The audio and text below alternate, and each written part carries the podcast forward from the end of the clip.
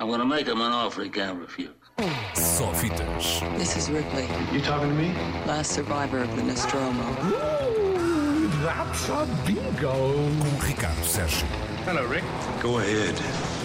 Make my day. Boa tarde. Infelizmente começamos hoje pelo desaparecimento de um dos mais importantes e influentes realizadores e produtores de Hollywood. Falo de Ivan Reitman, o criador dos Caça-Fantasmas, realizador muito ligado à comédia. São dele, por exemplo, os três filmes que ajudaram Arnold Schwarzenegger a largar a imagem de herói de ação e a transformar-se num ator de comédia.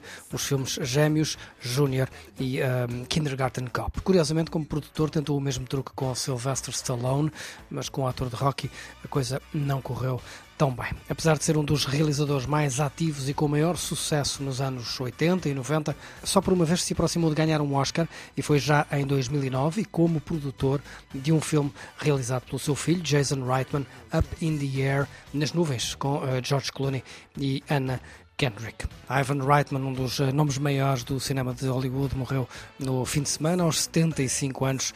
Deixa-nos um legado enorme, muitos filmes e muito mais gargalhadas. Aqui fica o nosso Saravá.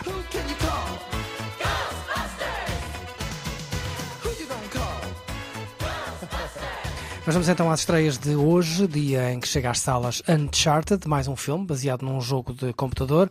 Também Os Prisioneiros de Ghostland, mais uma bizarra loucura de Nicolas Cage, realizada pelo ainda mais bizarro e louco realizador japonês Sion Sono.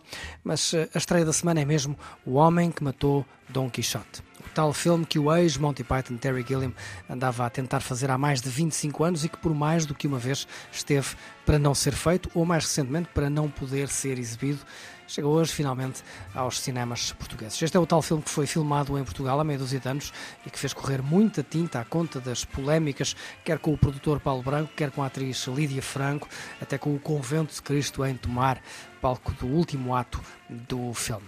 Antes destas polémicas, já a rodagem do Homem que Matou Dom Quixote era uma aventura mais épica que o próprio filme, com várias tentativas de filmagens ao longo de duas décadas e com muitos atores diferentes, ligados em momentos diferentes aos papéis que acabaram por ir parar a Adam Driver e Jonathan Price. Seria um filme bem diferente se tivesse, por exemplo, Johnny Depp e John Cleese como protagonistas, mas isso fica para os livros de história ou para os dois documentários que o filme gerou, o extraordinário Lost in La Mancha, que era para ter sido um making of, mas acabou por ser a crónica de uma desgraça épica, e o mais recente, He Dreams of Giants, dois filmes que vale a pena ver em complemento a este homem que matou Don Quixote. Mas então e o filme? Ora bem, o filme conta a história de um realizador de publicidade que volta à pequena aldeia espanhola, onde uns 10 anos antes teria feito o seu primeiro filme e, sem se aperceber, mudado a vida dos seus habitantes, entre eles a jovem Angélica e o velho sapateiro que agora julga ser Don Quixote.